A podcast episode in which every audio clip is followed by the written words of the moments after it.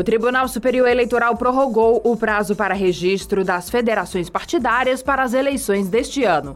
Assim, a data limite para que esse registro seja feito passou do dia 1 de março para o dia 31 de maio.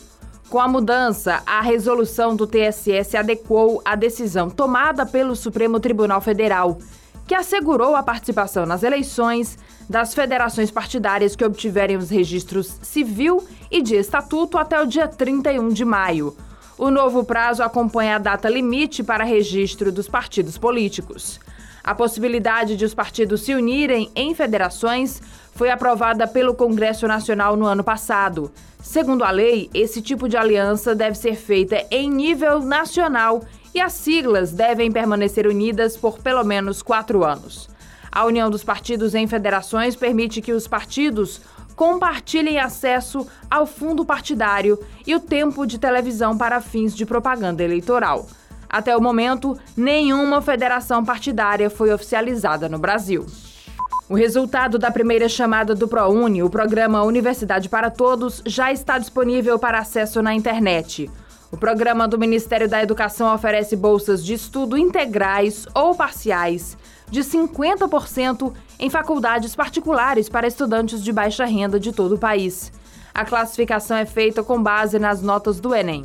Os pré-aprovados ainda precisam comprovar as informações prestadas no ato da inscrição, como a renda familiar e o certificado de conclusão de curso em escola pública ou privada com bolsa integral. Esses documentos devem ser apresentados na instituição de ensino na qual o candidato foi aprovado a partir de hoje, até o dia 14 de março.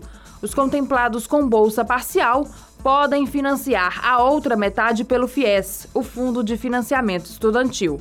O resultado da segunda chamada será divulgado no dia 21 de março e, caso não seja aprovado novamente, o candidato terá a opção de manifestar interesse na lista de espera nos dias 4 e 5 de março.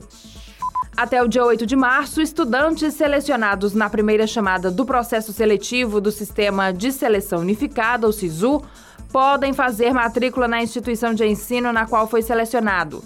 O programa permite que estudantes com melhores desempenhos no Enem conquistem vagas em universidades públicas. O Ministério da Educação recomenda que os estudantes fiquem atentos aos dias, horários e locais de atendimento definidos por cada instituição, divulgados em seus próprios editais. Quem não foi selecionado nesta etapa também pode manifestar interesse por meio da lista de espera do SISU até o dia 8 de março. As instituições vinculadas ao programa vão utilizar a listagem para preencher vagas que não forem ocupadas na chamada regular. Para se inscrever na lista de espera, basta acessar o sistema durante o período especificado e clicar no botão referente à confirmação de interesse em participar da lista de espera. O resultado sai no dia 10 de março. A convocação será feita diretamente pelas instituições de ensino.